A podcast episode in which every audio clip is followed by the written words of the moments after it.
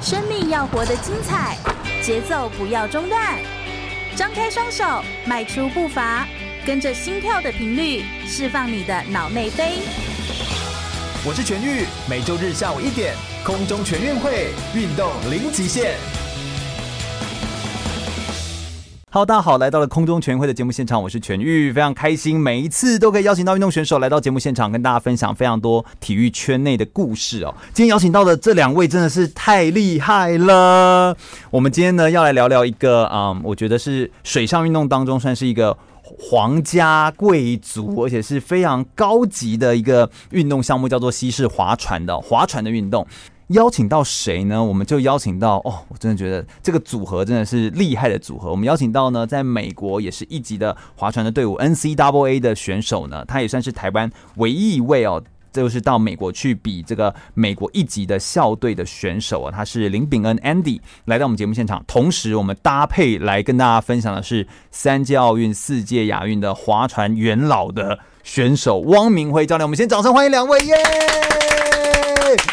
请炳恩先自我介绍一下， 耶、a 啊 n d y Hello，大家，我是 Andy 林炳恩。那是我呢？啊，简单自我介绍，我是啊、台湾出生。那十一岁到了美国，那高中接触到了西式环城这个运动。嗯，刚好大学有有这个因缘能。啊、变成一个体保生，然后入学乔美国乔治镇华盛大学。对那在那边呢，划了 NCAA 一级的校队。对嗯，哎、这个其实很不容易哎、对不对？啊，这个难度很高。第一个，它是 NCAA，它不是一个随便的一个，是是一个是一个俱乐部或随便一个玩的一个东西这样子。是是它有多难？可不可以让我们知道一下？所以，所以其实在美国高中的时候，NCAA 它有分一级、二级以及三级。对那三级其实就是等于呃呃娱乐项目，就是像课课外活动这个。这种哦、样子 o k 嗯哼，呃，但是二级。然后就会比较强度比较大一点。那一级当然就是你们可能会在电视上看到的一些转播，嗯，那或者是一些呃国手会来一级。如果讲他们是体保生的话，对，我们有听很多的那种呃电视转播上面在说，NCAA 如果参是一级的话呢，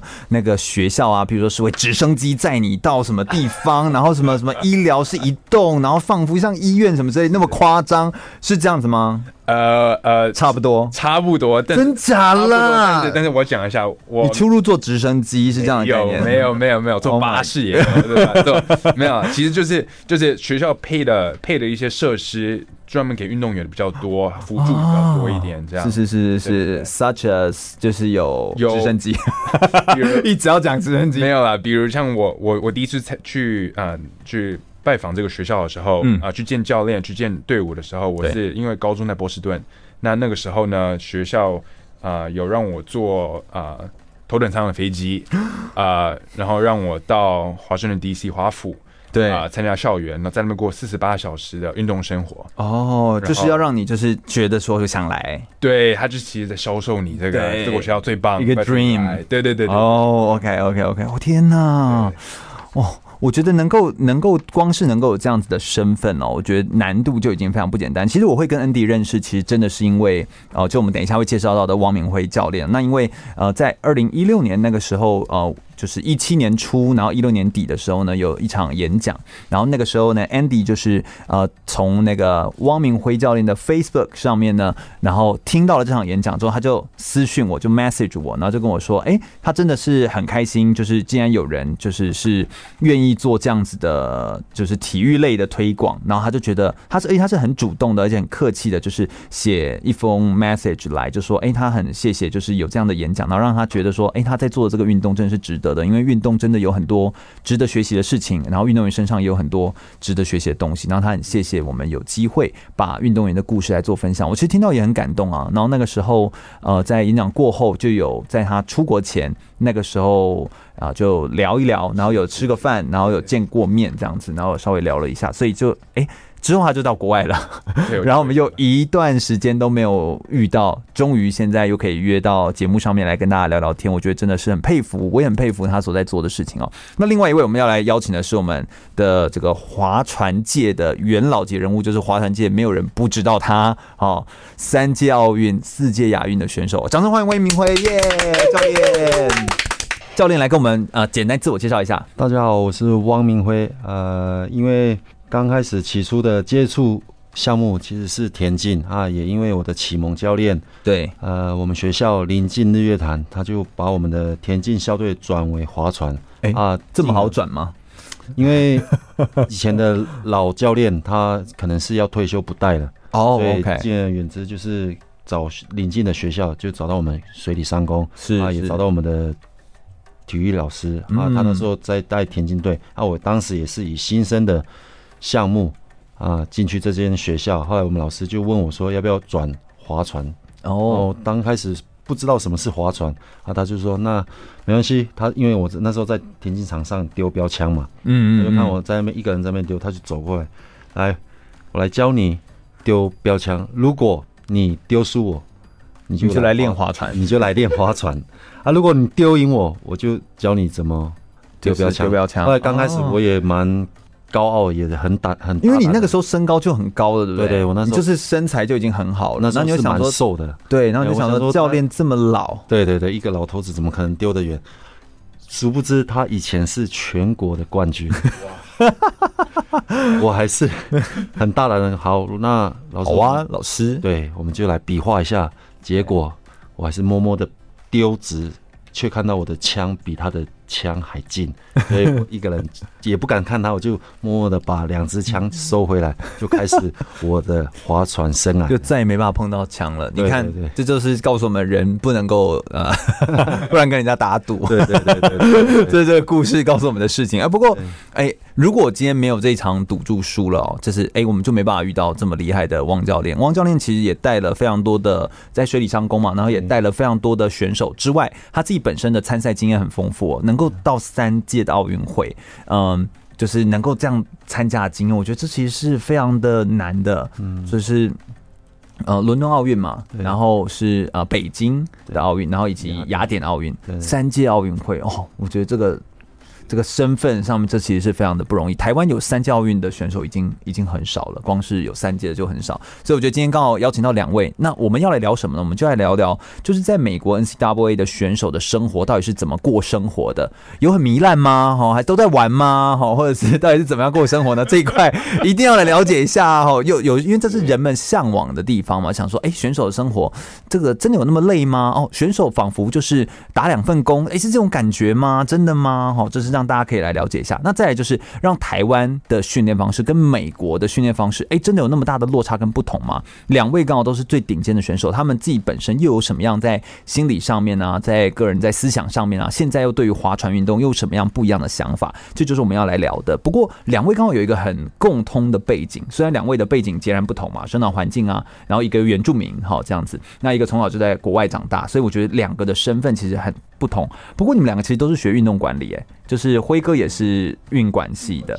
然后 Andy 也是学运管的。Andy，你可不可以跟我们分享一下你在乔治华盛顿大学的商学院的时期，你也是主修运动管理，是然后辅修好像是人体动能学，是的，我不知道那是什么， 但就是这个人体动能，感觉人就很有动能这样。那你觉得你的这个课业上面跟训练上面兼顾，在国外是很要求你的训练跟课业必须要哎齐头并进，然后两个都要顾得很好嘛？是这样子吗？呃，其实呃，就是从从被当成体保生进去的时候，其实课业就要有一定的标准。那那个时候，呃没有一定的好的课业标准是没办法当体保生的，大概是这样。没错，因为它必须你的、就是文跟武其实都要很呃很很很好，很好，因为他怕你运动好，但是你被学校退学了，对，那你这样子也其实啊、没有对他们来讲浪费了这个钱，也没有这个意义。嗯所以嗯到了大学之后，他其实啊、呃我在读书的时候对，像你刚刚讲的，就等于像打了两份工一样。对很多人会这样说，就说好像在国外练运动，仿佛打两份工，是的一，天仿佛要四十八个小时，就是就是很累，呃，其实多累多累。是就是其实我刚进的时候有点不习惯，因为我们其实早上六点六点半就开始训练嘛，对然后早上差不多三到四个小时，嗯那晚上差不多也是四到五个小时的这种训练方式。那中间可能有一些会议，或者是一些团队的一些啊，呃团队一些演讲要去听，或者是说给运动员的一些哦，一一些些一些一些一些 program 嗯嗯嗯，所以这些东西都是一定要去做的。对但是你又觉得我还有课业要去兼，然后对吧还要练习，对，所以其实时间管理那时候就要非常的、非常的呃，做的很充足，嗯然后也要很会时间管理。在一个十八、十九岁那时候，嗯，所以你自己个就觉得自己做的好嘛，就是那个时候，而且你有找到一些 find your way，就是你有是找到你的方法去 handle 这件事情。其实我我你知道我听何凯成嗯说的，就是那 个求学联盟创办人，他自己也是跑风嘛，哈佛的。然后他就说，他当时就是，譬如说他有他的书上说了几个原则，我完全不知道这是不是真的。他说嗯嗯，只要一个班上是有很多的华人女生修的课，他们就不修，因为会拉高整个的水平平均。 反正就是如果只反正就用一些方法，你知道吗？你们是不是有这样子？我们其实运动员其实很怕修一种一个一科课叫做经济学，啊，经济学是运动员很怕的，因为这个东西其实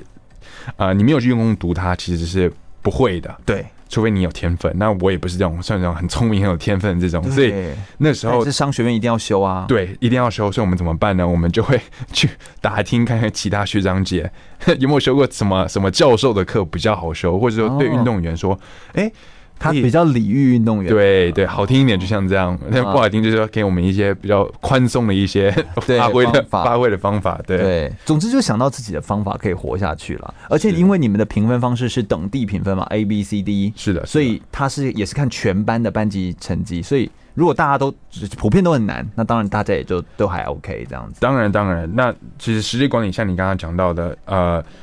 呃，学校也有帮我们帮助我们很多。比如运动员就有一个东西叫 study hall，study hall 嗯就是、呃自学时间，对，我们是有被分配的。嗯所以那时候学校大一、大二的时候，其实就有在帮忙说，你刚进大学，课业会很多，那你又要运动，晚上可能七点到九点的时间，你们一定要来运动中心。那你们来运动中心就是要读书，嗯哦对 OK 所以就给你一个很好的习惯，让你去养成这个习惯。是听说你们读书的时候还会有就是呃真的。教你们怎么读书的人，然后家教，或者甚至有一些人还会帮你规划自己的生涯的那种是的专门的教练，是有这样的是人，嗯有有有有有，呃，家教是有的。像我们经济学，大概大家可能哦因，为都不会。对 对对对对对，都不会 的啊话，就会请可能啊、呃、学长姐比较厉害的啊、呃 TA，我们叫 Teachers Assistant 对 TA 来教啊、呃就是课外的时候，嗯或者是从外面学校会从外面请一个可能比较专业的比较专业的来教我们，嗯就晚上的时间，对，这样的话就是比较能够融入，然后比较好的成绩这样。对，嗯因为这毕竟也是很重要，所以怎么规划，然后怎么样去在繁忙当中一样可以做出一个好的安排，其实这都非常重要。我们稍微休息一下，我们等一下要来聊的就是呃这么多的这些在国外的经历哦，以及在我自己在训练上面，他们又是怎么样来做不同的训练？美国的生活，NCAA 的生活跟我们想象中的一样吗？不要走开哦，马上再回来。我是攀岩国手李红莹，您现在收听的是 FM 一零六全国广播，由全域主持的空中全运会。继续回到全国广播 FM 一六空中全运会的节目现场，我是全玉。我们今天邀请到的两位划船选手来到我们节目现场，一位呢是美国乔治华盛顿大学 NCAA 的选手，另外一位是三届奥运、四届亚运的划船选手，一位是 Andy，一位是汪明辉，欢迎两位，耶！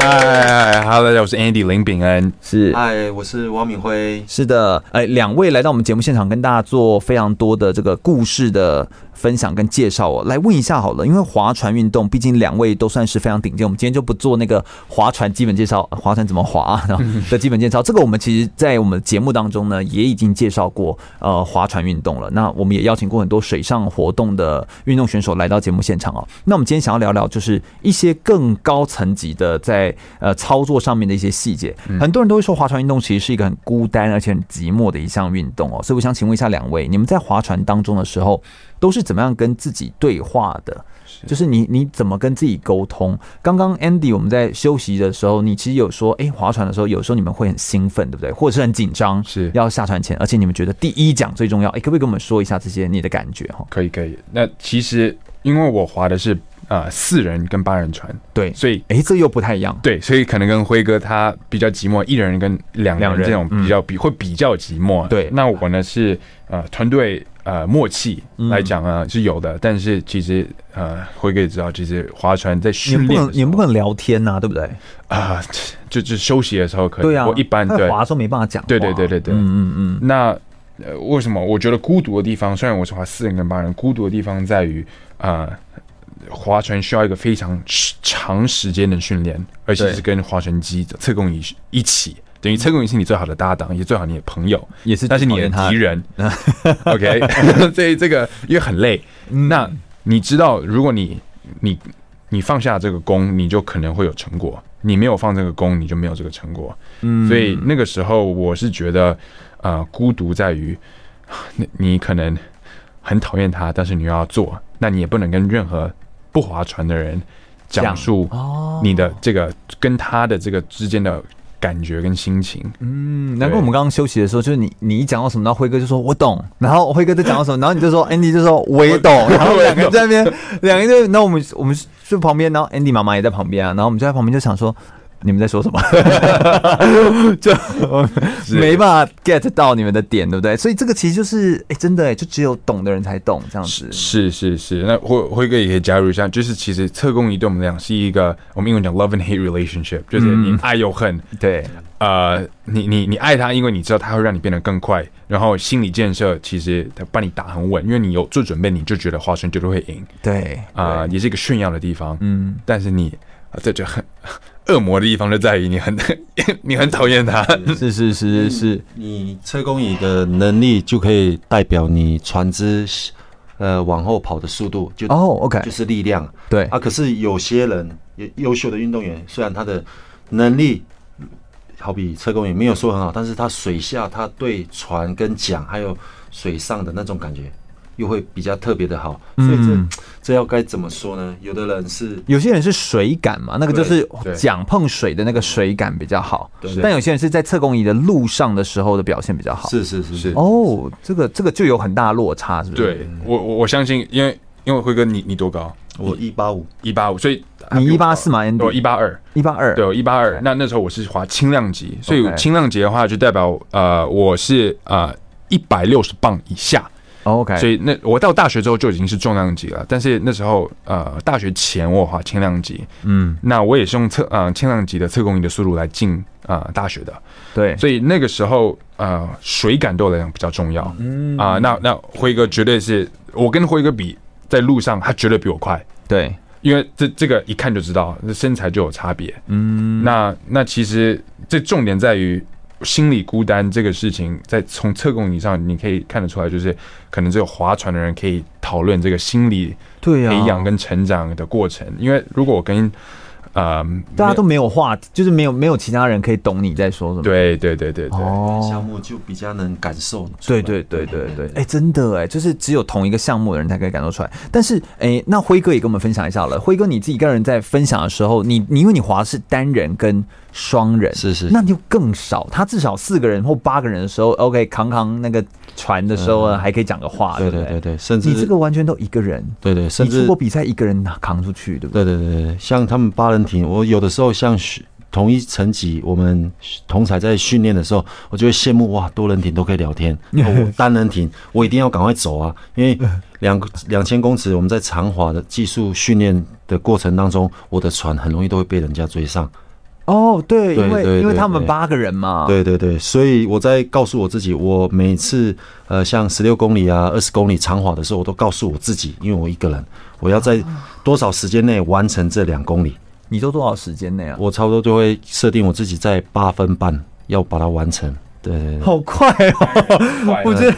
好快那是哦，那是以前我都这样逼我自己，所以我都会天哪把一餐的课表告诉自己说我要最累的完成。因为你不想要被那些人追过来。对我就是不想被人家追上，因为我的以前的训练，像一零年的时候啊，我们没有那时候因为教教练广州之间亚运的对对嗯对，教练之间的一些意见不合，导致我们那时候教练被对替被嗯补换啊下啊，重新要遴选的时候，那时候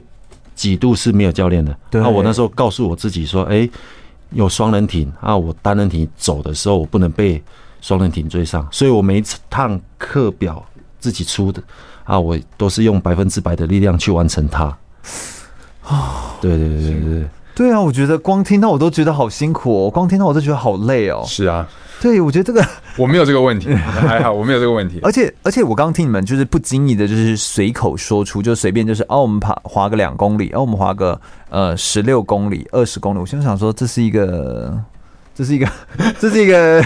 平时，这是一个训练训练，这是一个基本量，是这样子吗？对，其实其实划船是一个心肺功能的运动，很多人以为是用手划，对吧？其实哦，，对他们刚刚就有讲到，他们讨厌人家就是说，哦，划船很累吗？然后在你面前这样对对对用手在那边其爬，你对幸好你是狗嘛，这样子。 其实其实划船我们在我们在美国讲过，其实是八十趴是用脚大腿，对，那那最后十啊、最后五趴是用背，然后五趴是用手，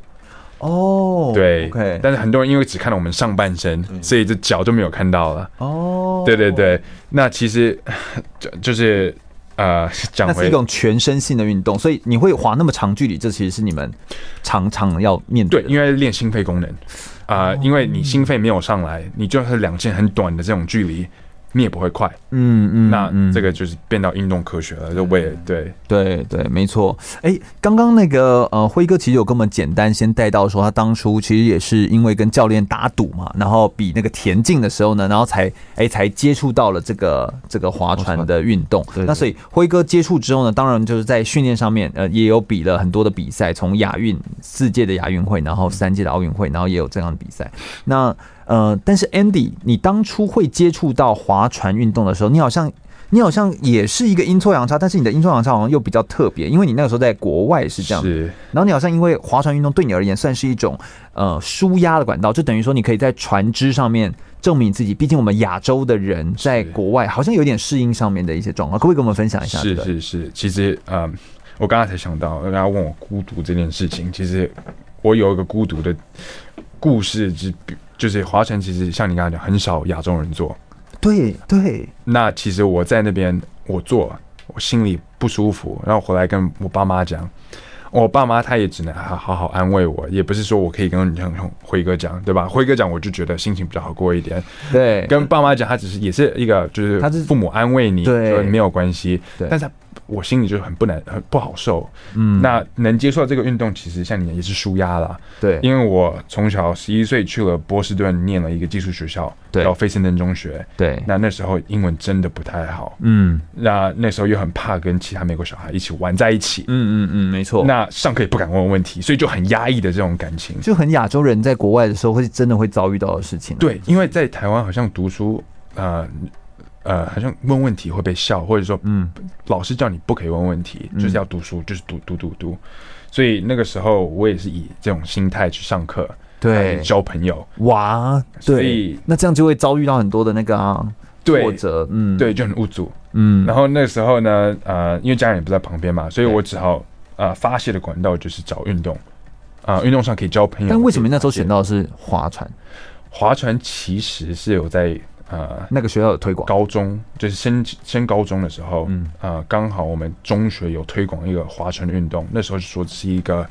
很累的运动，但是你从中可以得到很多的成就。嗯，那那个时候我就知道说，好像是不用跟任何人，呃，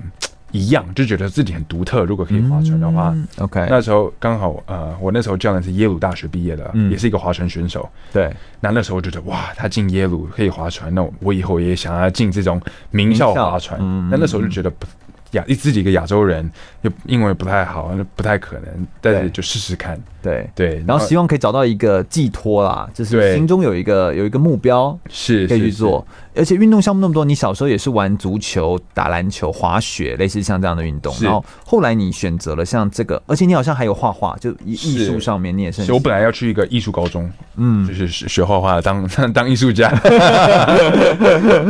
但是就我后来就变运动员。 对对，这是反应差很大。对啊，就其实是人都会变哈。进一个那个对啊，对而且就是。大家可能没办法看到录音室，两位就是都一百八十几公分，然后又是有身材，然后又是又帅气的两 两位就在节目当中，其实两位也都是模特儿等级，对不对？对啊小时候又可以走模特儿路线，所以其实你可以走的路线很多啊。没就你现在有选择一个最冷漠的划船呢、就没办法我讲话，但是也是那种沉默中的酷，就是有一种这种哦你有你好像很很喜欢这种， 就是很酷嘛，就觉得说自己很 你知道不讲话就觉得 很酷，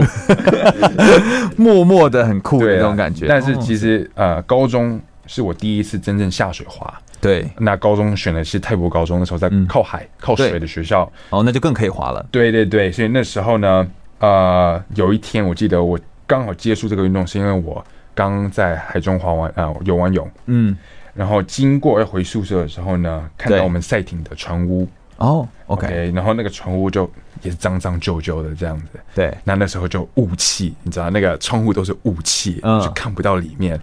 所以在里面拉车东西，对，哦，就是我的教练还有几个学长刚从英国亨利那年的暑假比完赛回来，对，所以就是斗志很高扬这样，然后在里面拉，一致性的拉，跟着音乐的节奏在那边拉，然后都是雾气，然后上半身是是上半身就是就就很酷，就对了，很嗯精壮，对，我就觉得这个真的太酷了，太酷了，所以我那时候就想说，我可不可觉以得这些人跟他们一很样了不起，就是低调的帅，低调的帅，低调的帅。而且我觉得这些人可能，如果跟他们当成朋友，我觉得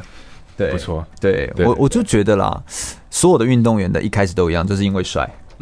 后来看到头来，就是都是这样子啊，所有的访谈都是把如妹此把妹对，就是对把对妹，对对对就是帅，或者先求帅，再求好，再求快，反正都是一样的啊、哦。是总之你也知道，一开始哦，有我们大家也都不是什么说，我一开始就是立下什么大大的志向啊，什么什么什么想要改变什么世界啊，也不是这样子。但其实就是默默的做，慢慢的做，好像也就有机会改变世界。他们也就慢慢的就把自己呃一直在经营、一直在耕耘的事情，就是默默的把它走好，就会变成帮别人开了一条路，甚至也让更多人有机会可以知道，哎、在呃划船运动当中有哪些可以学习的地方。所以，我们今天其实也会跟大家分享国内外这些个划船运动，呃，这两位这么顶尖的选手，他们一路走来怎么走的？那或许他们走过的路，也可以变成你可以参考的一些很关键跟重要的内容哦。我们再稍微休息一下，马上再回来。大家好，我是香港东方龙狮足球职业队前锋陈浩伟。您现在收听的是 FM 一零六全国广播，由全域主持的空中全运会。继续回到全国广播 FM 一六空中全运会的节目现场，我是全玉。我们今天邀请到的两位选手呢，一位是 Andy，一位是汪敏慧，来跟我们分享呃西式划船的运动。其实水上运动的西式划船运动是欧洲的一个贵族的运动哦，很重视全身的肌肉的协调性。刚刚 Andy 也跟我们说到啊，就是在全身的其实百分之八十其实是用大腿来出力，另外呢，当然有一些是全身的身体的协调，然后有百分之五趴可能是背，然后另外百分之五才是用手臂哦。所以这其实是一种呃用下肢的肌力，然后还有全身协调来做的运动，非常重视身体的节奏以及你的核心能力，还有贴水的一些技巧跟持续性的锻炼哦。其实它跟龙舟、蜻蜓最大的不同就是它的方向性就完全不一样。其实划船运动是背向式，就是它是背部往前方来做前进的运动哦，所以这个目标是在它的背后，然后来做力量的前进，把自己像一个弓这样子，然后往前射出去。像这样子的运动，牺牲划船运动，当然我们刚刚提到了，它其实是一个可能是很寂寞的，可能是很孤单的运动。那呃，我们刚好邀请到的两位呢，刚好是在台湾啦，在国外啊，其实都表现的非常好的运动选手。那汪敏辉又刚好是单人跟双人的。这个划船运动，那 Andy 是四人跟八人的划船运动，所以刚好全部都 介绍到，我觉得这刚好也是非常的好这样子哦。不过呢，纵使他们在划船运动当中的主要的呃参与的呃分项的这个细节不太一样，不过在训练当中仍然有一些共通，他们都会经历到的事情。譬如说，每一个运动选手都遇到一些挫折，所以我们现在想要来聊聊，在运动当中有没有遇过一些让你感受到非常具有挫折感的一些事情？我们是不是请汪明辉教练先跟我们分享一下，有没有遇到哪些很重大的挫折？呃，起初就是哦，那要回忆到我二零一零年在十年前，十年嗯前十多年前嗯在准备广州亚运那时候，因为我们台湾划船运动在女生的部分会比较在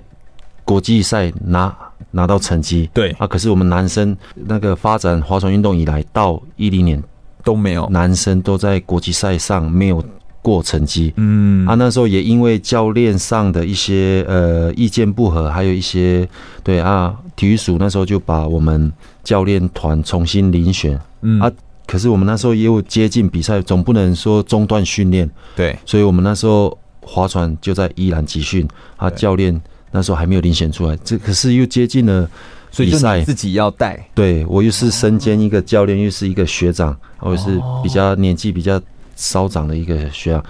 啊，我也告诉学弟妹他们相不相信我啊，我就是把我以前自己在集训的过程写下来的一些课表，还有那些教练指导我的一些细节，嗯融为一体，后来来教导你们，后来也指也训练自己，嗯啊，他们也听了一下，也说，哎、还不错，那我们就试试看。啊，当下也有学弟也跟我说，这么痛苦啊，还要没有练吗对，还要练吗？啊，其实都没有灭光灯来注视着我嗯们，只是注视着我们，没有因人可以为看呢、，对啊，当我们受伤了，我们自己去附近的中医诊所做个推拿、针灸、放松啊，对，都没没有有任何的防护。对对对对对啊，几几度我们划船运动差点在这个一零年没办法出去比赛，也是呃协会的理事长还有秘书长大力的挽留之下，跟长官挽留之下，我们才可以去顺利的去出赛。嗯，对对其实对刚刚辉哥这样讲起来轻描淡写，但其实这一段这个历程真的是难度非常的高。你光是要是自己写训练课表，自己带队，又要自己又是选手，哦，这只这个就已经很难。你要怎么样哦？同时要这样子来做，我觉得这个难度就已经很高。那你说？二零一零年的时候，对你而言很大的挫折是这一点，但后来好像结果是还不错。对对对不对对对对后来男子就是有拿下，拿下了呃历史历史性的一刻，就是银牌。对对当啊时就拿下亚运的银牌。对对，可是，在比赛哎就哎过在程没有人看好的时候，所以就是对媒体都哈。啊，今天有一个 牌，然后媒体在跑过来追，对对这样对就是是这种这种完全就是一个就是黑马那对种对对，感觉，我再分享一下，就是我们到了广州的时候，对那后来当下我们还是一样，就很默默的，我们划船队就是去了赛场，嗯啊，做了呃训练啊，后来赛前的训练，啊，回到其实呃，以我们划船场地到选手村都是很远的距离，对因为我们会因为比你们较都要偏到僻海，边嘛对对对对嗯，所以我们搭车的距离至少要一个小时， ，Oh my god，对对对对对，啊，像国外也应该都是这样子，嗯对对对，啊，那时候我永远记得，我那天决赛那一天，我们也是按部就班到了赛场啊，我们热身啊，我的决赛准备开始了。是当下没有什么新闻记者，什么都没有，啊就是长官也没有到都没有人到，对对对对甚至就是没有人知道你们有对对对来对对比赛对对这样子，啊。后来场上只有我的教练，对还有我的学弟妹他们。后来当我告诉我自己，哎，我要把我的实力表现出来的时候，嗯，哦，我很专注，呃，一直到枪响那一刻出发，其实很好笑，Andy 也可以体验一下。我出发，告诉我自己，哎、我应该可以跟得上他们，但是我们决赛 Final A 是六艘船出发，对，呃，我是第七名，连裁判传都输，我连裁判船都输。我说真 的，真的。后来一直到就这裁个判传放弃你，裁判也说我没有要再没有没有，这一在艘法船， 比赛就是开这过样，去裁判就是不理你落后的船只，对他只会去去看那些领先一的下子我也不理，你对 对对，他只会看那领先的三四名的船只， 一二三四名的船只啊，一直到我、哦那时候几度怀疑人生，你知道吗？我训练了那么多的时 间然，后第七名，结果就第七名，天哪，对，但是我在那段时个有那那个路边有人刚好帮你录下来，对对对所以对就是对我们真的我有吗们后来有有看到有影片有没有没有没有看到没那有个影像，那个可以可以，到时候可以给你看。对对对，后来旁一边那直边辉哥快赢啦，对对对反正就是那个那种吼叫，然后骑着脚踏车追随那个荧幕上对对对对对对， 有这样的很精彩的画面。后来你就这样一艘一艘追哎耶，我就一直一直一烧一烧，所以第一烧裁判船，后来再是六五四，我是到一千五百米我才到追到第三所以名。辉哥其实你是一个很耐力型，算对算对对是就对是后面会这样起来，对对对对但不是一开始就是赢在起跑线。对对对，对对对对，因为这算是一种特性吗？有也不就是这对划船运动员应该是很不好的，因为出嗯对发、啊出发应该是说你要在你刚刚 Andy 不是还在说第对对一奖很重要很吗？重要，一讲对对对对对，可是我的出发就是很做的，没有说来的比其他选手还要好。 OK，对对，可是我也这几年我看了一下，就国际那些选手，他们在出发就想要把我们的把自己的船速拉开啊，提到最高。，对，后来到到后面的五百公尺，就是就没有再做高速度，就是维持而已。但是我不一样，我的。第一个五百米，我们两千四四个五百米，我第一个五百米没有说很快，我是渐层的，越来越快，对越来越快越来越快，所以一直到抵达终点你的可时能候是，法拉利等级，没有没有没是有，我是呃不太一到样两千公尺结束之后，我刚好就第二名。哦哎，后来那时候，这这这这这怎么追？这个光是看到那样子，你都会觉得不想追，对对不对？对对人很容易就这样就放弃啦。哎，后来大会一度因为我这个成绩中断了十分钟，因为我们那一接下来的比赛都是 Final A 嘛，是，嗯他中断了十分钟，因为他从五百的塔台看我的成绩，后来一千米的塔台，就以为错了，对对对对对，以为我他们到看错终点怎么船可能会是第二名是？结果没有错，我是第二名。结果很好笑，我船是因为那个是人工挖出来的赛道，我要走上去颁奖台的时候，我们还要船停靠下面嘛，我们要走楼梯上去。我刚开始是走不过，走不上去，因为我气力整个放尽了，你知道吗？对啊，这个多累啊！我我想问一下你，你本来你本来在在准备这个这个赛事的时候，你本来就知道说你每一五百米要越来越快，对对对，我就告诉你所以你本来也就其实就是这样，哎，我一直都是这样，哦对，这其实蛮特别的，这真的是蛮少见的。慢热型吧，我应是慢热是，型，所以所以就算你就算你没有看到其他人，你也没关系，因为你知道你是越来越快，越来越越来对越对对快对。对， OK，哎、这个蛮不容易的，所以，心所以我态，所以我那个时候就是辉哥，我们那时候在演讲的时候，他都他的演讲主题啊，就是因为辉哥拿的那个亚运牌子都是银牌都是银牌，他就叫赢在意志力。就辉哥其实一直都是用，就是他的意志力很惊人是，他就是可以撑得住，是这就是一般人没办法撑到，就是两公里，但他就是可以撑得到这样子是。那这个就是一个很很有故事性的一件事情，这样子哦。那我们也请 Andy 来跟我们说一个，先分享一个好了，分享一个你觉得很有印象的一个挫折的一个经历，可以吗？呃，可以，呃，其实 这个其实也是动力啦，嗯挫折嗯，但是也是当个然动力。其实就是我在国中的时候，我就嗯觉得说我自己想要成为一个啊运、动员，对，因为我觉得很酷。那那个时候啊、呃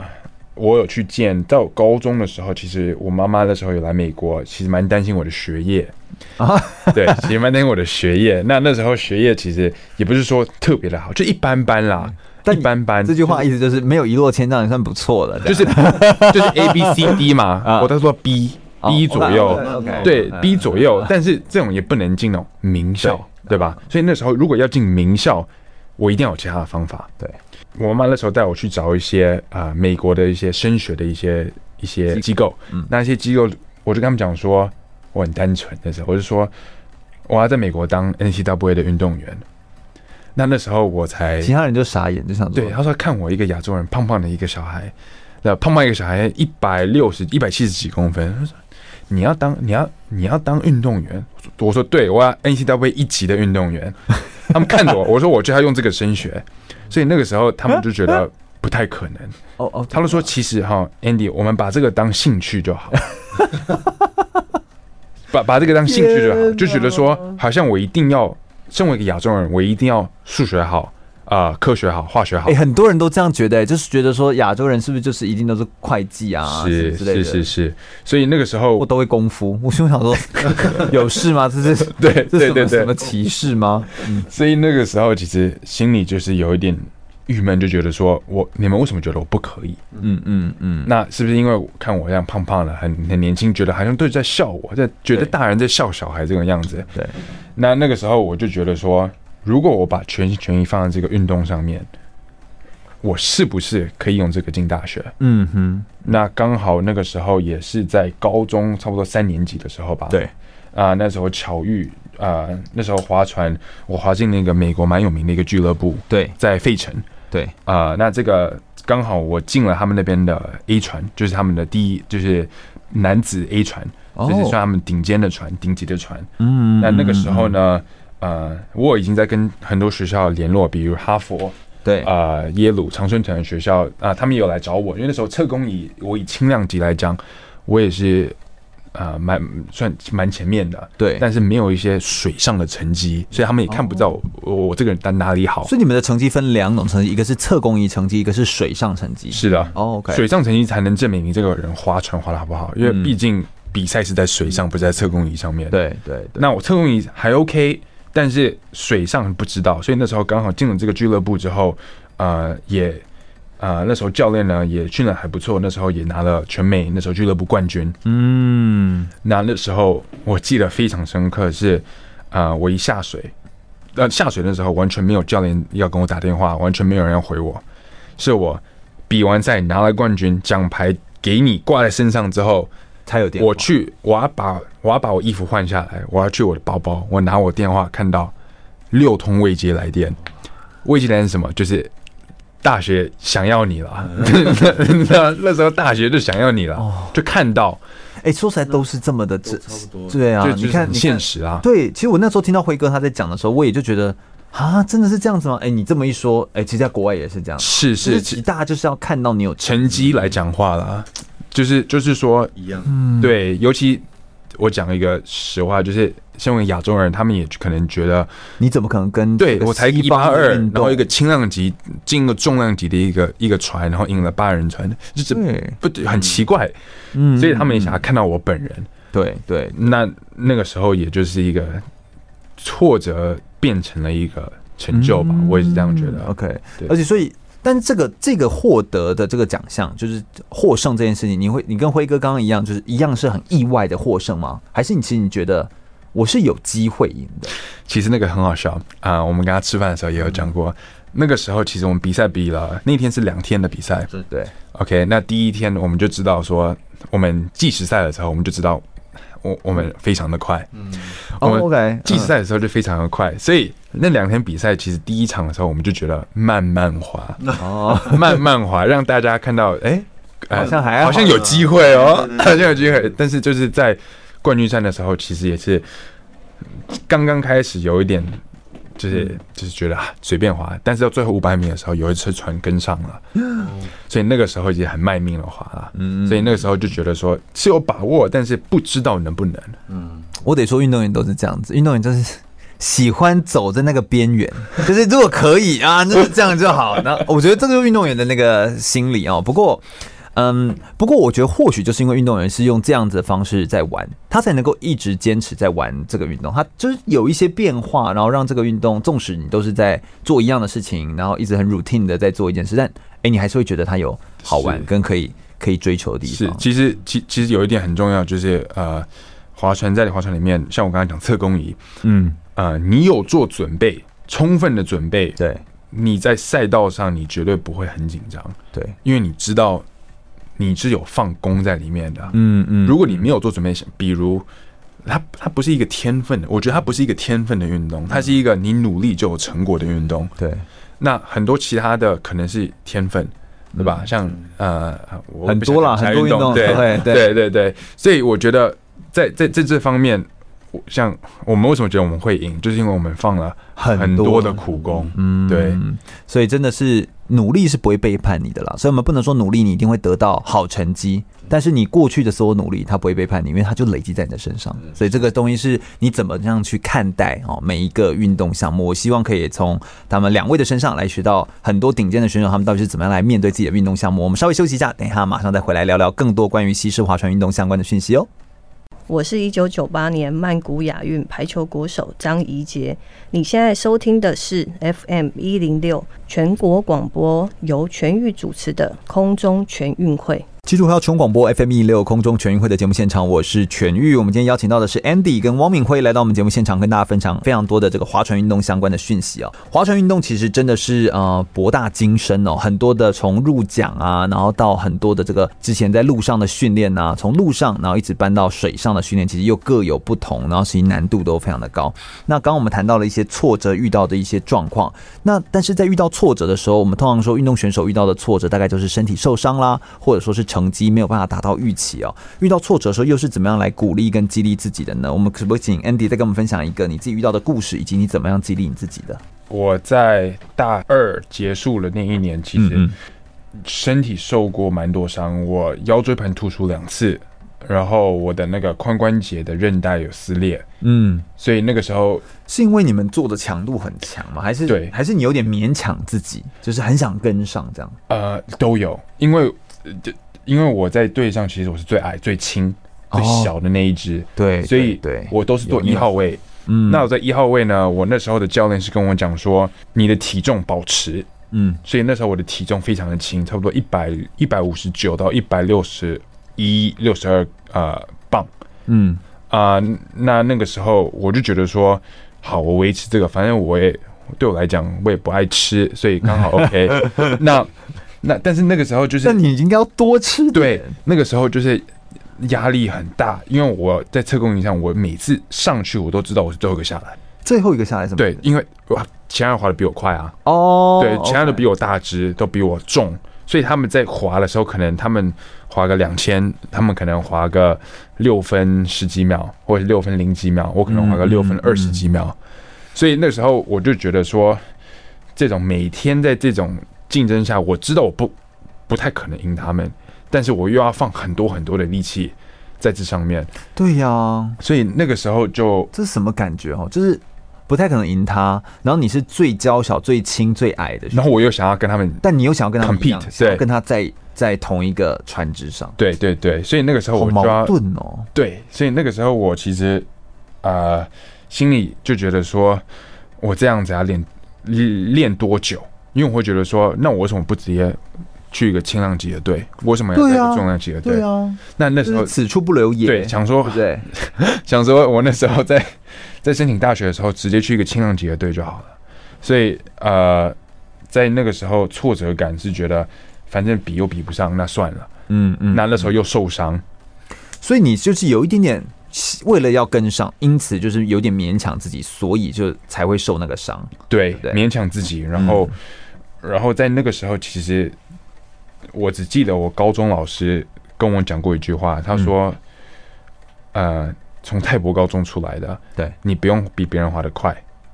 但是你的心智也要比别人强。”嗯，就代表说，虽然我们的我们你划船可能不是最好的，你可能不是最快的，对，但是你可能是在划船机，如果你要跟他比谁可以做的更久，那个耐力你绝对可以赢他。嗯，所以从所以我每次在划那种很困难的这种这种课程的时候，我都跟自己讲说，我看看两边，我会说一说，你们可以划的比我快，但是我尽全力，我可以时间拉的比你们长。嗯，那而且你就可以做的比他久，在这对，上做得比他们久。那但是那个时候我也是， 我也记得另外一句话，就是呃，我觉得就是一个自律的一个一个一个选择啊，就是说我知道我很慢，但是这也这也让我有能力去啊、呃每一天去训练，然后每天叮咛自己说我一定要更好，我一定要更好，那怎么更好？所以这种这种方式呃，来来来鼓励自己，然后就是也是笑一笑啊，就是觉得说没有事，没有关系，这样。天哪，哎、我觉得这种有时候这样笑笑说没事没关系，其实真的很难呢、你要怎么一笑置之这种事情？更何况哦，你如果说假设我们今天是呃，假设偶尔去参加一场什么演讲比赛啊，然后各位听众，就是如果你是参加一场比赛，偶尔一次，偶一为之，你说这样勉强一下自己，哎、这就算了。但你这是每天呢、对每天你都会再遇到，然后一模一样的东西，然后再玩一次，然后对要再自己跟自己激励一次。哦，我觉得这个对是很有难度。对对对，所以那个时候就是也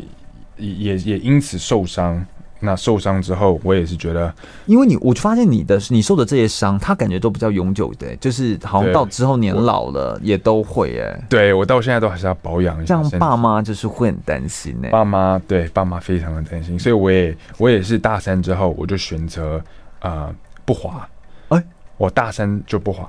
我大三为什么不滑？是因为我觉得那个时候我先保养身体，哦，对，身体优先，是因为我怕长长久久，对，那那时候医生也有吓到我。那时候医生说，呃，拿我 X 光片跟那个那个一些底片来，他说你还很年轻，但是你这个骨头好像四十几岁了。然后他都说可以啊，如果你还继续滑，我们可以开刀。但是其实你这么年轻，我不建议你开刀，因为你老了之后你可能要坐轮椅。啊，所以那个时候医生也有笑到我，就觉得说，如果我要继续滑可以，但是你要去你要去接受以后可可能会发生的事对情。对，就你愿意吗？对你愿意吗？知道他的骨头对对啊就是所以我觉得这医生让我觉得还是二十四岁的人，然后身体有四十二岁的骨头，四十几岁，我不知道我已经那时候我我只记得这个年龄，因为我那时候就觉得说你怎么第一个你你这样跟我讲，我的人生我一直我一直以为我是一个划船选手，我一直以为这个就是对，就是是我这这个就是我，我没有其他的东西可以做，嗯对，所以那个时候其实就是心理上也有一些障碍。那、嗯，那那时候其实有有去找心理医生，对嗯那，呃，讨论说这这要怎么解决。那那时候是觉得说，其实世界上还有很多东西没有探索过，嗯你不不如用这段时间去找看其他你有兴趣的地所以方。你有开刀？我没有看到，哦哦哦，没有没有看开到，刀，所以就这段时是间你你就是休息这样子就对了一，年，然后休息了一年。对 OK，啊，天哪，我觉得这真的是一件不容易的事情。不过这就是我们等一下会谈到生生涯有关的事情，就是你怎么做选择，跟怎么样去做思考，然后以及在这段时间之后，确实啊，我觉得 ND 后来之后的转换，因为你学商嘛，所以你后来也是在四大会计师事务所当中实习啊，就是这其实也是嗯。也是另外一个转换，然后让你自己可以看到更大的世界。我觉得是这个是过程是是一件很好的事情。我们等一下在生涯规划这块的时候，我们会来谈到。那我们是不是换那个呃我们的汪明辉教练？汪教练可不可以跟我们分享一下，你遇到挫折的时候，嗯、你好像还有一个二零一六年的时候那个奥运。的这个痛，对不对？你原本要是四届奥运、四届亚运的的的汪明辉，结果现在变成三届奥运，就有一届没有比 到。哎，这个发生什么事情？那你在遇到这个挫折，你现在又是怎么激励你自己？怎么看？哈，对，呃，其实现在在训练选手，我都会以我的自己的状况来训练学生。没错那，因为这都是我的人生的历练，还有必经的过程嘛。切身之痛。对对对对啊！我也告诉我自己，呃，我们运动员最大的资产就是我们的身体，就像 Andy 刚刚讲的，嗯，对对啊，因为那时候当时其实一六年，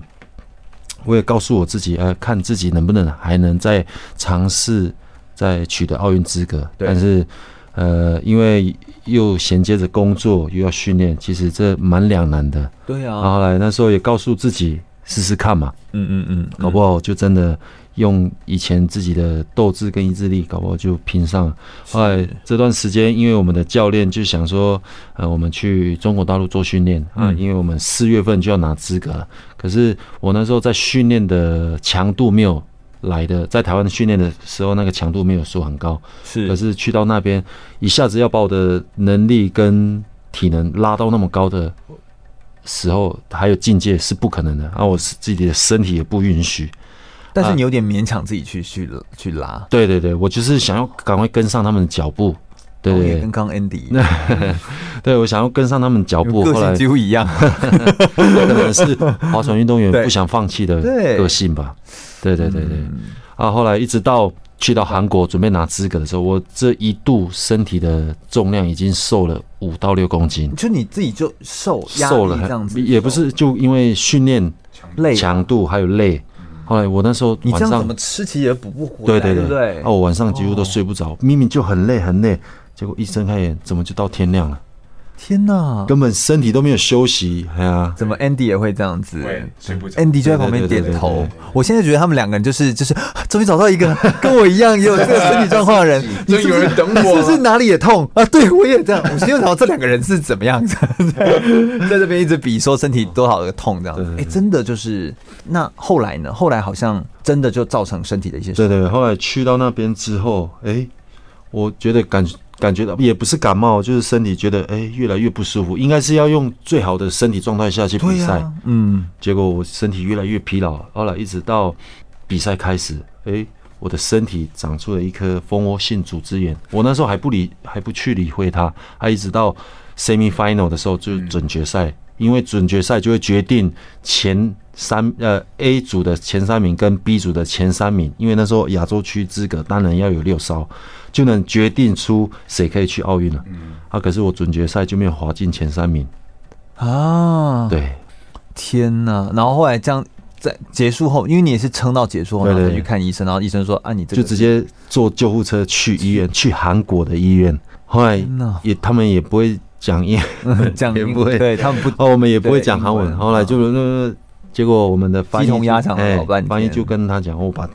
腿那个一拉开，他们就哦，结果很快的就拿一个。美工刀类似那种美工刀刀片，直接从那个伤口划下来， Oh my 麻醉都没有啊，直接挤，对对对然后就一堆脓。对，就跑出来，对对对对对哦，。我的天呐！哎后来那时候就好痛哦蛮难过的啦，就没有那时候我是没有想到身体的伤什么的，是头脑还在想哈，没有去到，没有没有去到而已对，就是你看这件事情到底要就是折磨选手多久，对不对？就是、嗯 这个，如果身为家人，这个真的是会于心不忍嗯啊！就怎么看都会觉得需要这样子吗？但其实好像运动员他就是他就是为这个而生的，嗯，然后就很像刚刚 Andy，也就是也有提到，就是对啊，我们就是会这个。如果你今天把我这个夺走，哎、那我还会什么？我就我还剩下什么？所以其实我们也是要更提早安排，这其实也是一个生涯规划的一个安排跟想法。是但这个东西我觉得真的是非常的不容易，所以呃，遇到挫折的时候，其实他们都是透过他们用这些方法来激励自己。那辉哥，你现在会用什么样的方法或什么样的话语去鼓励你自己？就是如果现在有选手一样都是这嗯样子拼，或者说是遇到这样的状况，或者是选拔就是没有选到，你要怎么鼓励他？你明明知道他也很努力了，嗯，其实 我这一段路走来，我也告诉我自己，我能踏上这个舞台，后来一直退居选手幕后，现在当教练，我也很感谢以前很努力的我，嗯我才有这个位置。对，也谢谢教练曾经给我这个舞台，后来一直让我去到呃运动的殿堂奥运。嗯嗯，后哦来我也告诉我的选手，你们就是以前的我，现在不为什么，就是为了你自己啊，就是读好你的书，啊，练好你的训练，还有把自己的成绩拉高。毕竟划船是一阵子，哎，未来才是一辈子的。嗯所以他们我们的小朋友都很听我的话，后来也因为我的呃经验，还有我的经呃故事故事，后来其实我都会跟他们分享啊。对当然后因为我们台湾的教练都也像一个心理辅导师，对对都啊对必须对。要全天候了，就是整个对，有的的时候就是讲讲故事给他们听啊，他们在难过啊，后来不舒服的时候，其实就要跟他们聊聊天。陪他 所，以也因为这样子，我也很开心，我自己也有这一份可以跟他们分享的心。对对对对对，嗯，其实辉哥现在也是把运动当成不再只是当一个竞技的或者是一个体育活动，而是把它当成一种生活的方式。对对就是对你自己希望自己是爱上这个这样的生活的节奏，然后让自己可以持续的有在运动，然后让运动帮助你自己生活变得更好。其实我觉得这个这个已经是不一样的心态的转换，嗯但其实能够有这样的心态的转换跟稳定，其实也是过去他有这样子的锻炼出来的，这样子的心理素质跟这样子的累积。对对才能够达到嗯现在这样的状态。其实这都是很不容易的，对对很不容易的真一的件事情。不过非常感谢两位跟我们分享你的这个状态。我们等一下来聊一些比较开心的话题哦，有一些出国遇到什么有趣的事情啊，还有遇到的呃到哪些国家，以及呃划船选手他们的心理素质跟划船运动训练当中有没有一些有趣的小故事，这样子我们稍微休息一下，马上再回来哟。大家好，我是一九八零年冬季奥运的冬季两项选手林廷芳。您现在收听的是 FM 一零六全国广播，由全域主持的空中全运会。全国广播空中全运会，我是全玉。我们邀请到的这一次是 Andy 跟汪明辉来到我们节目现场，欢迎两位，耶、非常开心。两位其实哦，能够今天这样子同场，然后一起来跟大家分享，真的也是要抓那个 Andy 回台湾的时间，然后还有辉哥从南投这样过来的时间，就我觉得哎、真的是一个非常棒的机会哦。两位，我们先请一下汪明辉来跟我们分享一下好了。你因为划船运动好像到了非常多国家比赛嘛，有没有一些有趣的国外的经验？然后也跟我们分享一下，你因为划船、因为运动而去到哪些国家，好不好？哦，呃，这个也是我以前的经历啦。嗯嗯嗯，其其实零四年我们在取得奥运资格以前啊、协会把我们送去澳洲异地训练两个月。然后后来那两个月，我刚到那个地方，因为我们的那个俱乐部找到一个俱乐部，我们的俱乐部在一个出海口，哦，哦，然后后来我们第一天就调船嘛，调完船啊，准备适应船只下去，嗯那、我们的脚蹬板都要调到我们适合的角度。对啊，我们习惯就是把脚放下去，啊，桨放在身体上面，后来再调脚蹬板。嗯，啊，结果那个澳洲的教练就说：“哎、请你把你的脚赶快拿上来。”我说：“为什么？”因为你没有看到岸上那个冲那个人在等你那个他的同伴来救他，因为他的冲浪板已经被咬掉一半。他说：“我们这边有鲨鱼。”什么东西？吓到我的脚，赶快抽上来放到船上。 你说有鲨有鱼？鲨鱼，对对对，滑哎，我们在那边训练，对啊对啊，好对啊恐怖哦超恐怖就而且你脚就泡在里面，我就就是鲨鱼的食物，就看到哎这样对对哎对对，我的脚就是放在水里面，后来我在那边调我的脚蹬板的长度 啊。对啊，我脚刚快抽上来，哦我那时候一直想到我以前看过那个死前巨鲨那个影 片，哎大白 鲨。对对对对对好，恐怖 哦！哎、我觉得国外训练的时候，真的是每一个训练环境都不一样。嗯、嗯不过到那么多不同训练环境里面，哎、这个适应上会有一些不同的落差嘛。而且你们好像船只，你也都带自己的船吗？还是船其实会用当地的船？没有，我们去到遥远的地方，除了是亚洲地区，像欧美国家的话，我们都是去那边租借的。哦哎，先跟厂商说我们的身高、体重多少啊啊，需要什么样的款式，嗯哎，啊，去到那边厂商就会把我们的船，对啊，我想说对这个怎么怎么怎么扛过去对，对划过去吗？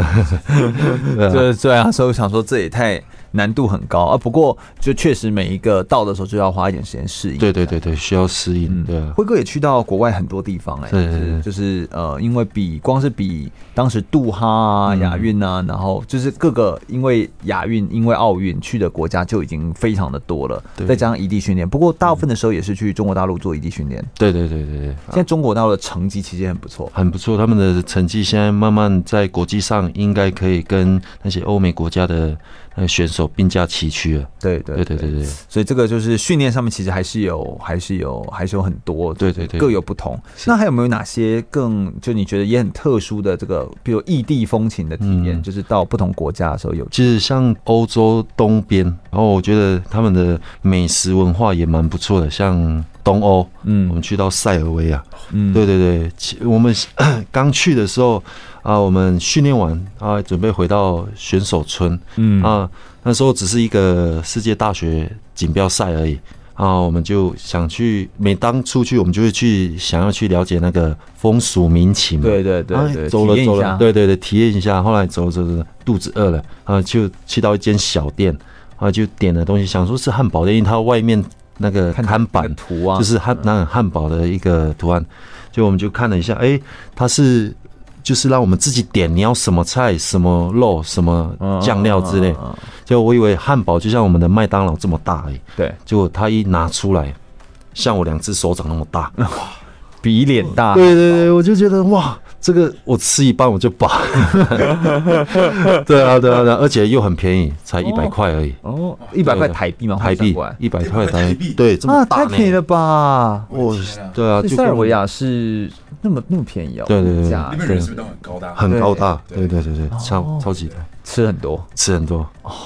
所以对你看国外，就到国外哦，就是的这种体验民俗风情，其实真的是一件很棒的事情。我觉得运动员有比一般人更有趣的地方，他们在很年轻的时候就有机会透过赛事。到各国去经嗯历，是然后去去感受到异地的风情，我觉得这点真的是很多很多人没办法体会到的哦，嗯就是很年轻的时候就可以感受到。那 Andy 呢？Andy 可不可以跟我们分享一些你有因为划船运动啊、呃就是有哪些有趣的体验？这样，你大部分时间都待在美国嘛？对对对对对，因为我都呃一般是在美国比赛，那美国也就很多点可以去比赛啊、对很多州，对所以很多州我我觉得其实划船让我去了一些。啊、有不会去过的蛮州对对，不会去过的州，比如我一直都在美国，一直在在波士顿，在麻州，麻省。嗯嗯那那个时候，啊，每次的春季训练都会到德州，哦，德州的 Austin，Austin Austin，嗯 Texas，、那那边非常的漂亮，对，人文气质是有的。那那边就跟波士顿很不一样，奥斯汀是呃有太空总署的那个地方吗？呃，好像是哎、好像是嗯 对但好但是那时候也是人生人生中第一次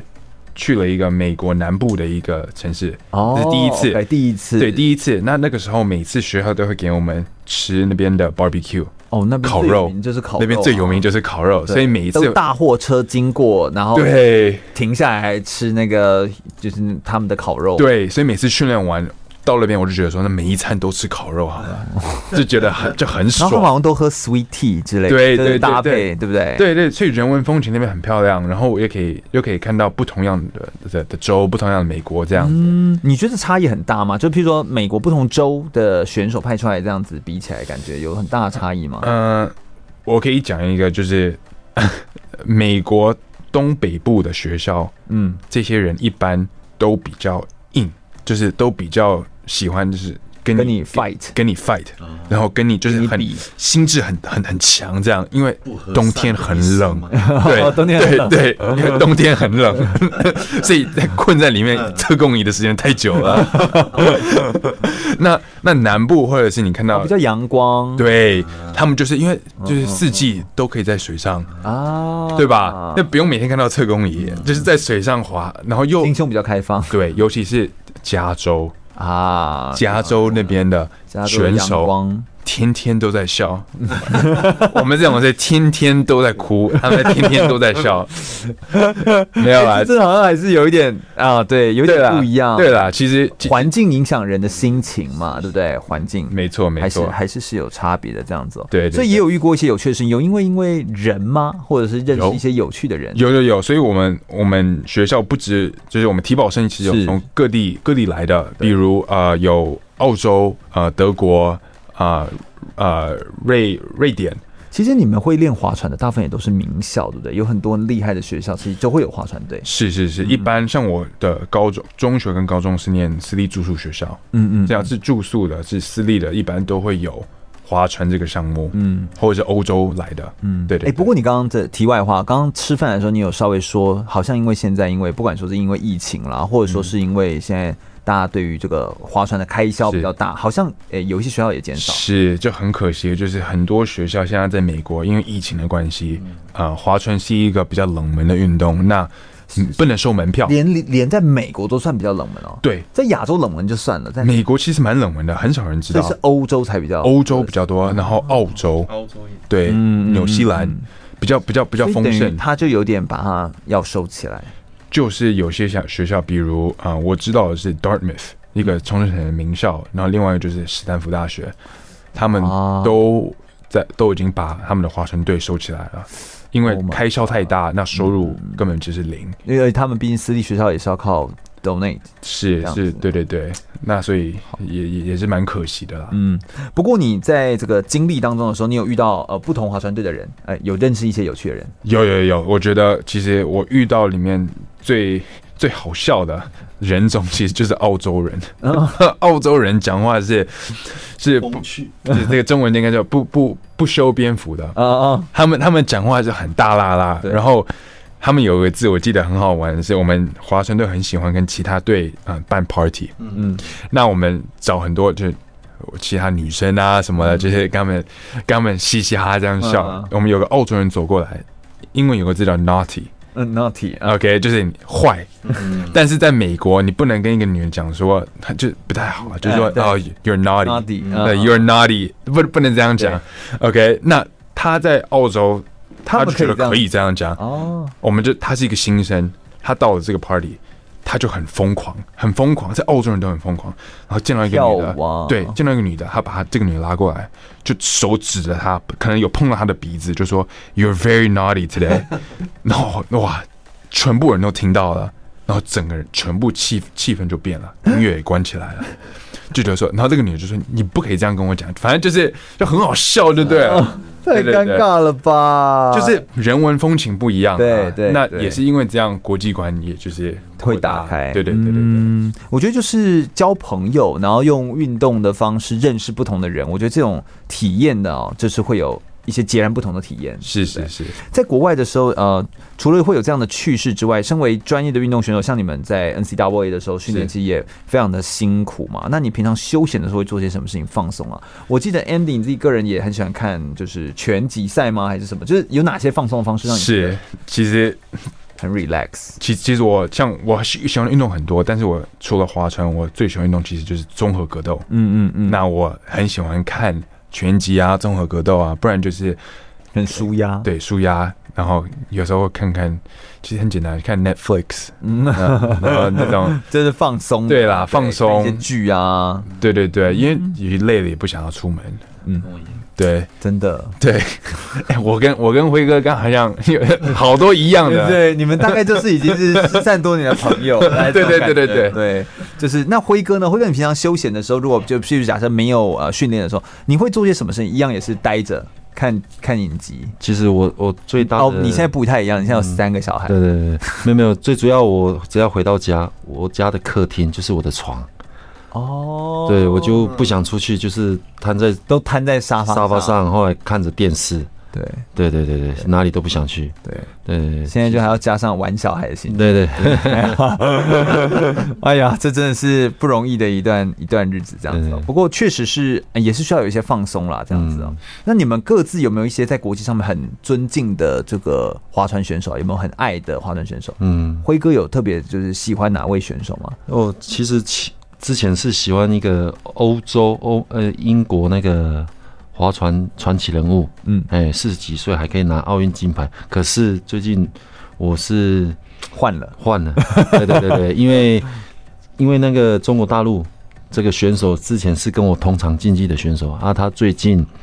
也在为二零二零东京奥运做准备，嗯嗯可是当然是二一了啦。对对，二一。后来他在那个去年的世锦赛已经拿到他梦寐以19求年的，嘛，嗯，对九年世锦赛，他拿到他梦寐以求的世锦赛金牌，所以他跟告诉自己说：“哎、最近我们也是有常常在聊天，我也恭喜他，他拿到了他的梦嗯这不想容。易耶，因为对对对对世锦赛哎，对啊，我都有在 follow 他。后来他告诉他自己，我明年冬奥一定要拿下来，他才要退休。是是是是哎，呀，后来也从多少的那个中国大陆的影片、赛艇影片也看到他会，看到他，对嗯嗯嗯，他就会像他们五点半就开始训练嘛，嗯其实他四点就起床，五点半他的队友走到赛艇艇库的时候，他已经满头大汗跑过来，他已经结束了，没有，他只是热身啊他结他束而已热身结，对他已经跑了一个小时，努力热身，后来到那边他，叫什么名字？张亮，哦，就张亮，哎张亮，对对对对好，有啦有啦，我在看你连一零年，然后呃呃12仁川亚运的时候也都有张亮选对手，对对，有我啊从零四零八，哦，所以就张亮的对了一零一二，有对对，他明年表演，他已经就拿到资我就听到他的对对名字对对这样对对 Andy 有没有自己非常的佩服或敬佩或喜欢的这个偶像的这个划船选手其？实有哎、呃，就其是实汪明辉嘛，张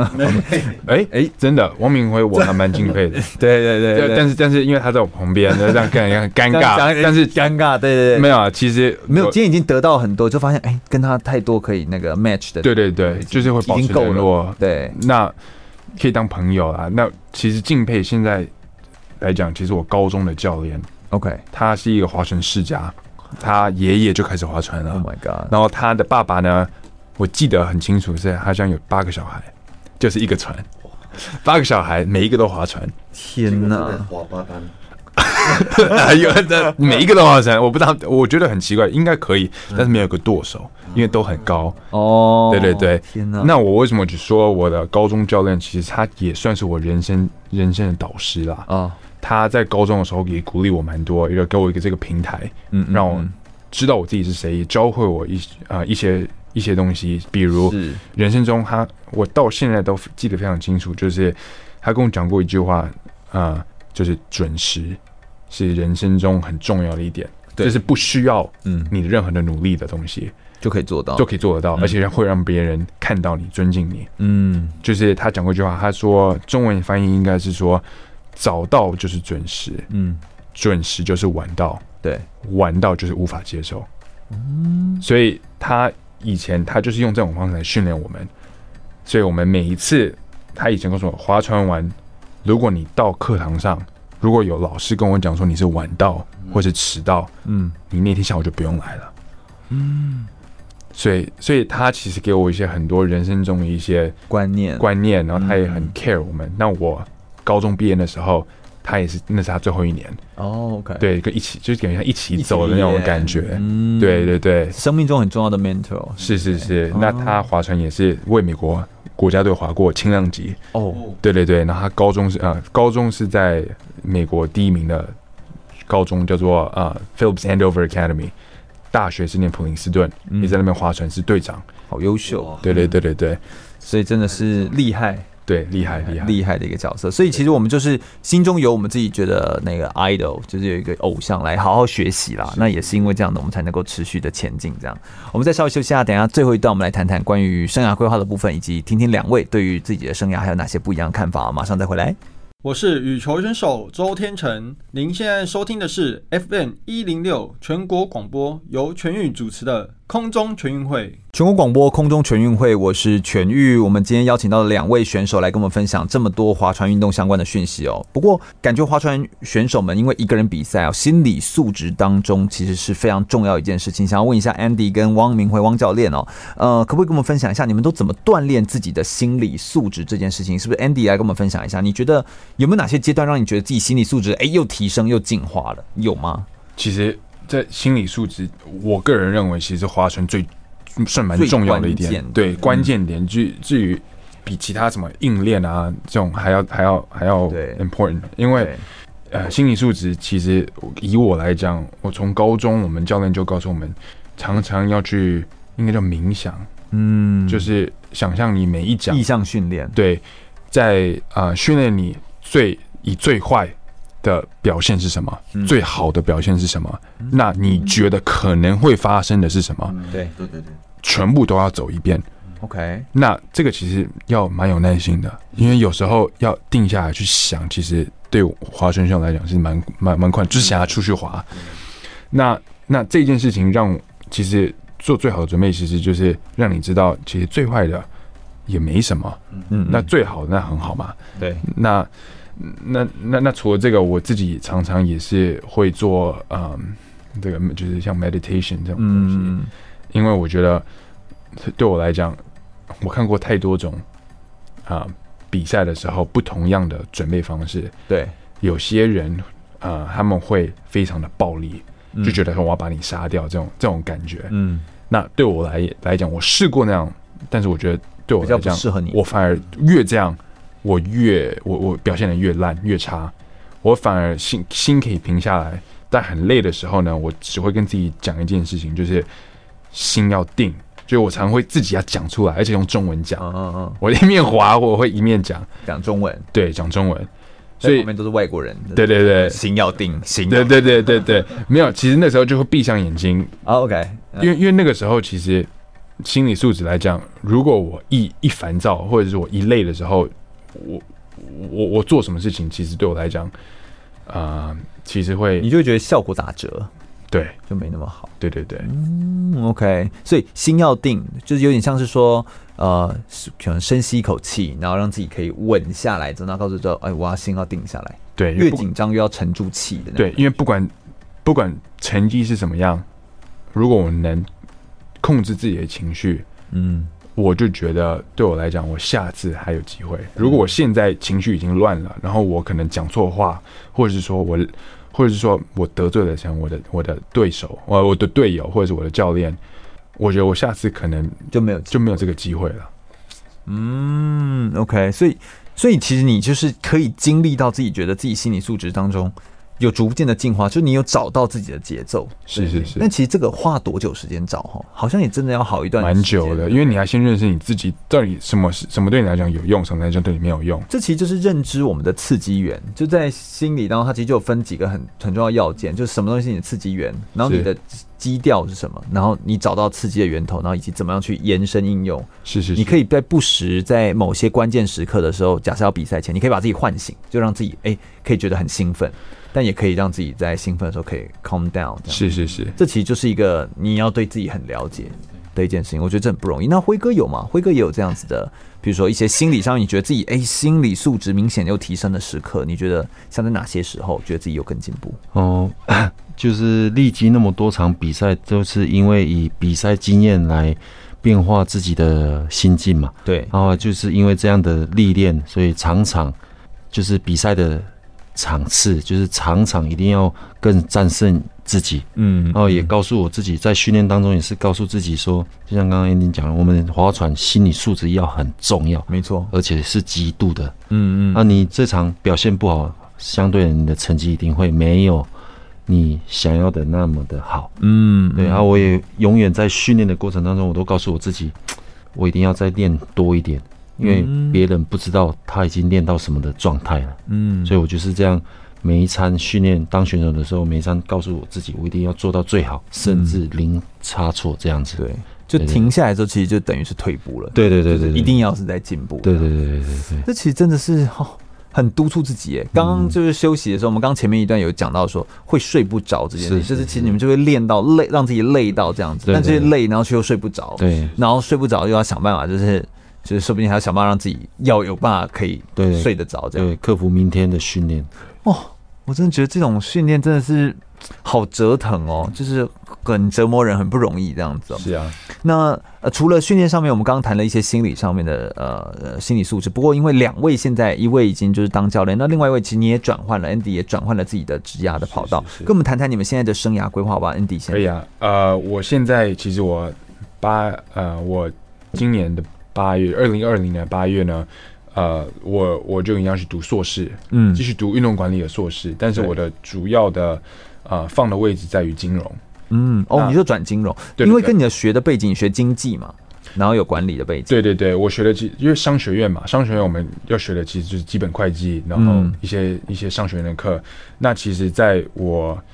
美国很好的地方就是让，就算你是运动员，你在这个大学里面，你可以找到你对其他的乐趣跟兴趣。嗯那我这点真的很重要，至少在生涯上面有所对帮助。对对对，所以我在这段时间，其实我发现我对金融非常的有兴趣。哦那我对我对尤其是呃运动的投资，哦，非常非常的有兴趣，因为我觉得，呃，运动这个东西是活的，不是一个死的，它是、嗯它不是一个一般的产品，是它是一个活的东西，而且是让别人，它可以鼓励一个国家，或者是鼓励一个一个一个小一个小团体，嗯让他们团结的一个一样一样东西。嗯所以我觉得我以后如果有我 生涯规划是，我以后我想要往啊运、动金融，就是尤其是有创业投资。嗯嗯啊啊，运动的创投那对种运动的创投为主，然后来来找下一个可能啊、比较有机会嗯啊、跟可以鼓励小孩的一些而且市场啊，的一些市场，对对所以对你等于是开发，就是把运动产业这件事情把它做大，然后去找到一些可以投资的标的，然后并且去甚至说是办理可能活动或者创造，把这个场域当中的这个运动项目诶给给引申到一个新的市场当中，然后让它可以对我希望活起来我希望让运动以及运动科技以后的科技很发达，让运动科技让大越来越多人想要去走，想要想要去运动，想要把这个变成他们人生的一部分。嗯比如像我知道啊、辉哥他啊、退役之后，他现在还是以运动人身份对在在做很多的事情。对那我觉得这种精神，如果每一个人都能体会到他的体验，或者是说有他的这种生活模式的话，其实我觉得每一个人其实都可以蛮健康的。嗯对对对，嗯那以科以后就是以科技看可不可以辅助这样。是你自己好像有呃，就是综合格斗那边你就有做一些尝试，然后有努力的来做做看，是是是，去年去年我一大学毕业，我就有去啊一家新创的一家综合格斗的联盟工作。那我在那边我做的其实比较多是呃策略规划以及啊、呃办比赛。嗯嗯，那那个时候也是刚好有一些中国的一些私募基金，嗯有有跟他们联络上，然后想要把这个运动在中国看可不可以做起来。嗯，那不过当然因为疫情之后就延后了，对对对对，不对过这些呃，不过这件事情就是听起来就是可可以做的，也就是说运动产业很大，但是怎么样把它导入，然后让民众有感觉，所以这个运用科技哦，运用现在的这个创新的一些方法，是然后找到一个合适的标的来做投投递，这件是的事情其实也是商业，然后也是又跟运动结合，所以就完全就可以符合你自己的没错，就是两个两全其美啊。对对对对，然后来做这样子、哦。呃，那哎，刚刚 Andy 好像有特别说要补充一下，就你有一个建议，如果说要给小选手们的一些未来的规划的话，你有说对对他们对可以有一些到国外申请的一些小 p e b a l 因为你自己个人就这样申请成功的，你是就是有一是些资源可以用，对不对？对，虽然我可能小小学就已经在美国了，但是我我个人是觉得，啊，我看到很多外国的也被保送入学入美国的学校，尤其是外国人。嗯，那我觉得如果台湾，比如我就讲划船好了，啊、划船这项运动虽然比较冷门，但是在划船里面，如果在台湾有很好的成绩，嗯呃，我觉得第一个可以做的事是，呃，你要去怎么写一个 email，然后给这些你可能有兴趣的学校。对对 o k 这些学校你要自己去找。我相信 Google 上面你随便找都有中文的，那、都有就是中文的剪辑。对这个学校是什么？你想学什么？再来去找啊、哦，你点进去之后呢，你去找这个队伍的总教练，嗯嗯，他绝对会有 email 给你。对你的 email 你就写给他，你是谁？对，你比过什么比赛？你的成绩？嗯啊、然后呢，你对这所学校你想要学什么，你的本科是什么，嗯很重要。对，然后你的联络方式，嗯，然后呢，如果他有如果他有进一步的想要跟你联络，我觉得第二件事情就是你要把可能三十秒、一分钟，你划船，或者是说对剪辑， highlight 对给他，就说这是我划船，我知道你可能。啊、想要看我划船的样子，或者说这测功仪的的这个样子，让你看判断说我这个人可不可以加入你的队，适不适合。所以其实未来真的是一个主动争取的年代哦，一定要主动，就是你一定是主动去争取这些资源，一定要主动。资源其实很多，对不对？他们其实也在找一些好优秀的人 才。是他们其实现实面来讲，他们就是要赢，他们赢才有呃 教练才有才有钱拿， 还有下一份工作，对对对对对，所以很重要的是，他们要找到适合他们的选手，能够被培养的选手很重要。嗯那我不相信台湾的选手有有有多么的，嗯，你知道他们我我觉得台湾的人才非常非常的多，对，台湾年年轻选手当中，其实在国际上面成绩也都非常的好，所以是的只是划船有没有被看到而已。你算是第一位，就是能够这样用西式划船这样，然后走到 N C W 一级的选手，所以我觉得你的经验其实也真的是一个很重要的一个经验啦，就我觉得一定是有帮助的。这样嗯子是的，是的，所以我觉得扩这个不要不要只只注意台湾的，就是进台湾的大学，也可以试试看外面的。是，对对对对对是，所以都是有机会可以来试看看的这样子。是的我觉得很好的建议。那最后我们也请辉哥来跟我们谈一下，就是你觉得你自己个人现在看待这个划船运动这件事情，你自己除了当教练之外，你自己还有怎么样的生涯的规划？哦，其实 这近几年我们还是我当当了教练也是为了团队嘛，对，哎，现在就在为团队做努力，因为以前我都是以个人为主，因为我滑单人，啊，现在退居教练，我就想看看我自己可以拿出什么，教导学生什么，啊，后来。让他们得到什么？后来我也很常鼓励学生啊，我也希望，因为我看到他们训练的表情，对，让我很有成就感，因为我不想让他们看到是每次训练都很痛苦嗯，啊，我是希望看他们，哎、每当练习他们是快乐的，对，后来出去比赛他们可以得到很很很好的成绩，这是我目前想要的，而且常常我也跟他跟告诉他们，其实我我的名言就是我可以选择失败，但是我不能选择放弃，嗯嗯，对对，因为划船两千公尺，说长不长，说短不短啊！我也把我的人生当做划船一样，嗯，哎，怎么这样过下去？这就是我未来，呃，告诉选手，呃，他们可以朝着我，后来以后他们也可以打败我，呃，嗯去到奥运啊，也刚好 Andy 有这个想法，我希望也未来可以让他们去美国读大学，这样对啊，对啊，我觉得如果之后呃水里商工的孩子们有有这样牵了这条线，那未来就是真的有机会，呃有需要的话，真的可以请教 Andy，然后对我觉得辉哥也可以给他们更多的资源。对，如果两千公尺真的就像是辉哥的这个人生的来说的话，那辉哥以辉哥技术来说，那就会越来越快，对吗？哎、哈、会越来越快哦，哈，这谁会越来越厉害？所以对不要小看了，就有时候不是不要让自己被别的东西给框架住了，而是你自己怎么样去找到自己呃适合的人生，然后去去走出自己合适的路。我觉得两位都刚好用不同的生命的历程的故事，然后让我们呃听到更多很、呃、很有意思、很精彩的在划船运动当中，在国际上面除了有不一样的经历跟表现之外，也看出他们怎么面对自己的人生，跟面对呃困难跟挑战的时候，又是怎么样来看待的。我觉得对大家来说都有一些学习。感谢就是 Andy，然后也感谢汪明辉教练两位来到节目现场。那空中全运会其实就是一个专门在介绍体育运动选手生命历程故事的广播的节目。那我们透过广播声音的放送，让大家可以更了解运动项目，也进一步可以爱上运动选手。如果大家对空中全运会的节目内容有兴趣的话，欢迎可以上脸书来搜寻“空中全运会”，注意“全”是一个草这个安全的“全”哦。而我们所有的节目内容在 Podcast 还有 Spotify 全部都有同步的来播出，也欢迎各位可以持续的锁定。我们下周见喽，拜拜。